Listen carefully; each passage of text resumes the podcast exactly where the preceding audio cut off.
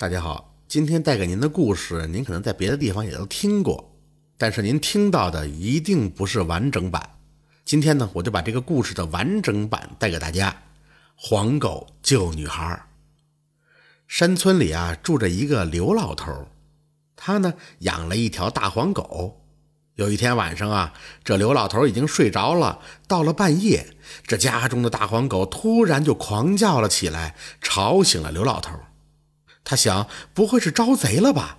这时，只听外边传来一阵嘈杂的声音，听着好像是在找人。一会儿就听见那些人的脚步声走远了，可是大黄狗却还一直的狂叫。这刘老头睡不着了，便起身出门去看个究竟。他推开门一看呀，大黄狗正冲着院子里的草垛这汪汪的叫着。刘老头来到草垛旁边一看，原来草垛里躲着一个浑身发抖的年轻女子。这女子见到刘老汉，像是见到救命稻草一样，可怜巴巴地说道：“大爷，求你救救我！要是给他们抓回去了，他们非得打死我不可。”这刘老头听了一惊，赶忙把姑娘领进了屋。刘老头说：“别怕，慢慢给大爷说说发生了什么事儿啊。”这姑娘见大爷对自己并无恶意，这才放下心来，对着刘老汉讲述了自己逃跑的缘由。原来啊，他叫秀，是离这一百多里地的张家村的。他和同村的一个叫张生的小伙子是青梅竹马。小伙子呢，开了一家香囊铺，生意还过得去。两家本来商量着就要结婚了。那一日，他到集上选一些好看的布料，为结婚做准备。正赶上饭点儿，于是就在街边的小吃摊吃东西。就在这个时候，几个无赖就一直在他身边转悠。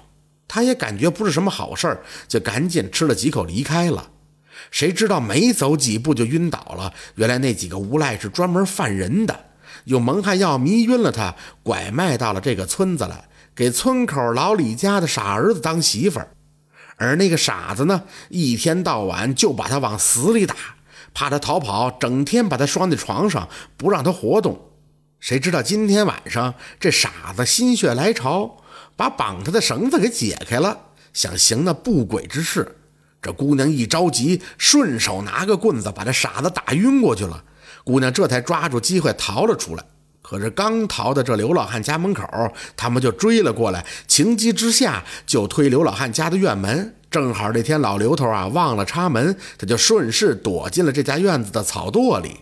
刘老头听了女子的讲述之后，在灯光下仔细看了看那女子。长得倒是真漂亮，可是身上啊都是淤青啊。老头给了他擦伤的药，然后又给他煮了一大碗面条。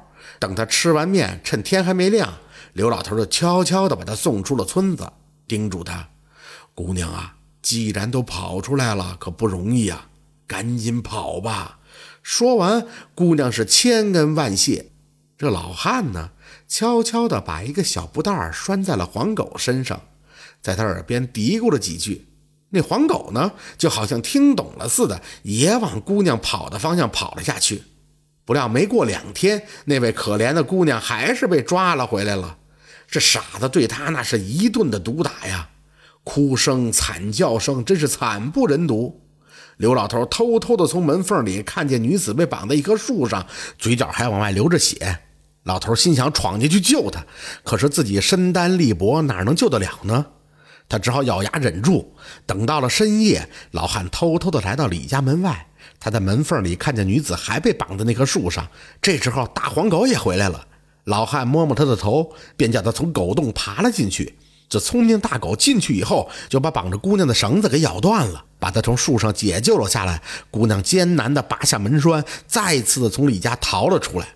刘老汉拿了一件衣裳给姑娘披上。这时，正好有一辆马车经过。老头上前就截住了马车，跟车夫匆匆地说了两句话，便把姑娘扶上了车，进了车厢。那赶车的又和老头嘀咕了几句，一声清脆的鞭哨是绝尘而去。老头看着远去的马车，心里默默地说：“姑娘，老汉我没多大能耐能帮你，就这一点小小的心意吧，也祝福你脱离苦海呀。”背着手跟大黄狗就回家了。这姑娘坐在马车后边，是不住的发抖，就感觉那马车被赶的是飞快，走了有一个时辰的样子，天光大亮，马车呢也慢慢的停了下来。姑娘感到奇怪，就在这时，帘子被挑开了，一缕朝阳照进了车厢。秀，只见那赶车的人竟叫出自己的名字，姑娘是惊讶不已。可这么熟悉的声音，啊，这不就是那日思夜想的生哥哥吗？一下子两个人就抱在了一起，痛哭了起来。等哭罢了，秀才问：“你是咋知道来救我的？你是咋找到的？”那张生笑着从怀里掏出一个小香囊，哎，姑娘一下就愣住了。这不是你送我的香囊吗？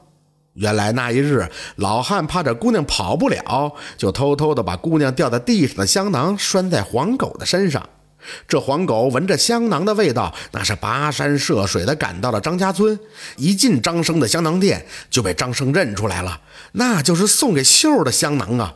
这些日子，张生找秀儿都找疯了，于是就赶着马车跟着黄狗找来了。这两个年轻人是真心的感谢那老人和他的大黄狗，于是一起下车，向着老头住的方向是磕了三个头，快快乐乐的在朝阳下回家了。听说没过几日，那个李傻子就自己跳了鱼塘喂鱼了。这真是姑娘被劫心慌慌，老汉黄狗救人忙，恶人还想抡棍棒，怎料报应进鱼塘。感谢您的收听，喜欢听白好故事更加精彩。